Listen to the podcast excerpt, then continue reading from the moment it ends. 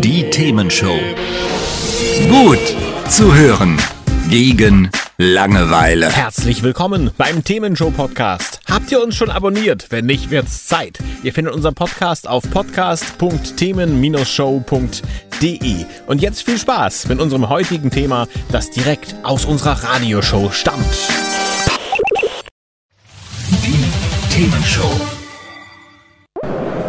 Hier ist die Themenshow, heute von der Hannover Messe 2022. Und wenn wir schon hier im Norden auf der Messe sind, müssen wir natürlich auch gucken, was ist bei uns in Hamburg eigentlich los. Und das kann man hier am Stand von, vom Green Hydrogen Hub Hamburg. Und bei mir ist Oliver Schenk. Hallo. Ja, schönen guten Tag, Herr Rote. Willkommen hier bei uns auf dem Hamburg-Stand. Dankeschön. Sagen Sie, äh, was gibt es hier genau zu sehen? Hydrogen ist doch Wasserstoff, oder? Das ist richtig, genau. Also wir zeigen hier quasi die spannenden Projekte, die wir in Hamburg haben im Bereich Wasserstoff, ähm, den wir ja brauchen, um unseren Hamburger Klimaplan zu erfüllen, der ja besagt, er wird gerade novelliert, er orientiert sich am äh, Bundesklimaschutzgesetz, dass wir bis wahrscheinlich 2045 klimaneutral sein müssen.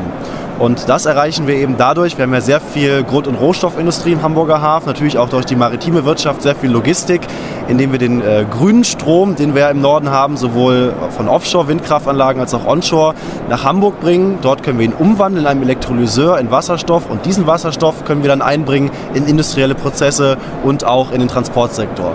Okay, jetzt habe ich in der Vergangenheit immer verstanden, äh, Wasserstoff ist eine tolle Sache, aber schwer zu erzeugen, das heißt relativ teuer. Ist das denn jetzt mit dem Projekt anders?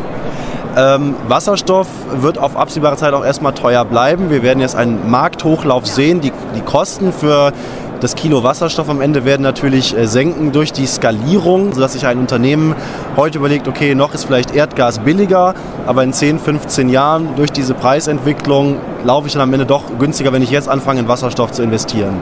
Okay, also eine Investition in Zukunft, nichts, was sofort greifen wird, sondern etwas später. Und ich habe verstanden, ähm, der Wasserstoff wird dann durch äh, Windkraft, also durch Strom quasi erzeugt. Genau, uns ist ganz wichtig, dass wir hier im Norden grünen Wasserstoff bedeuten. Grün heißt, wir haben äh, grün produzierten Strom aus erneuerbaren Energien, den wir in Elektrolyse umwandeln. Der meiste Wasserstoff, den es jetzt gibt auf dem Markt, ist sogenannter grauer Wasserstoff.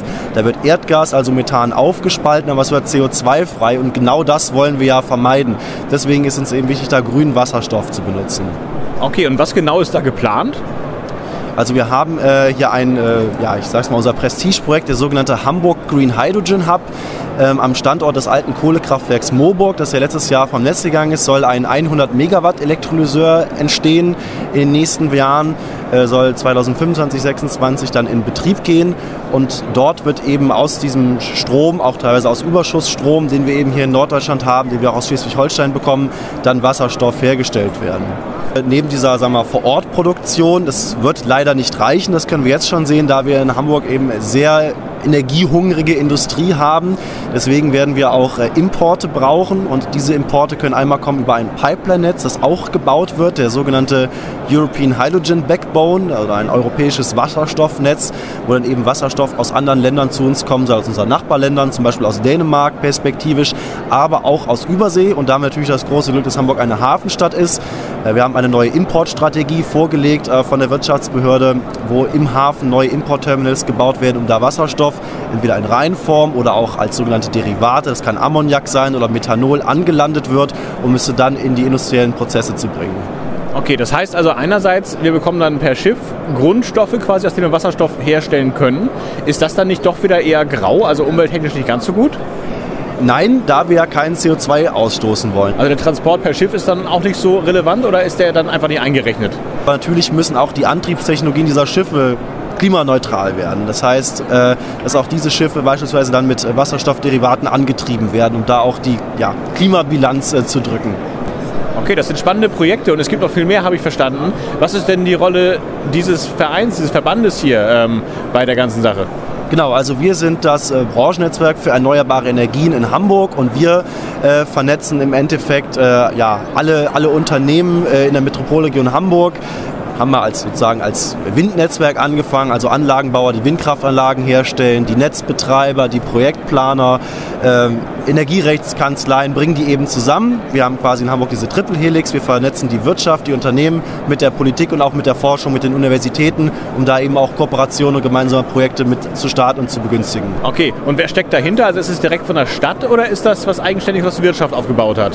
Genau, also äh, wir EHH Erneuerbare Energien Hamburg äh, sind eine 51-prozentige Tochter der Stadt Hamburg. Wir hängen an der Wirtschaftsbehörde mit dran. Ähm, wir sind eine sogenannte öffentlich-private Partnerschaft. Also 51 Prozent hält die Stadt Hamburg und die anderen 49 Prozent sind ein Förderverein. Also wir, unsere Arbeit dient auch der Allgemeinheit. Also quasi gemeinnützig. Herr Schenk, das war super spannend. Danke für die Einblicke und weiterhin viel Erfolg auf der Messe. Sehr gerne, ich danke Ihnen.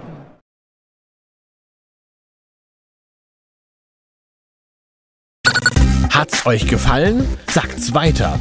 Habt ihr Feedback? Sagt es uns. Studio at themen-show.de oder per WhatsApp 040 52 11 01 52. Mehr Podcasts von uns gibt's unter podcast.themen-show.de. Themenshow.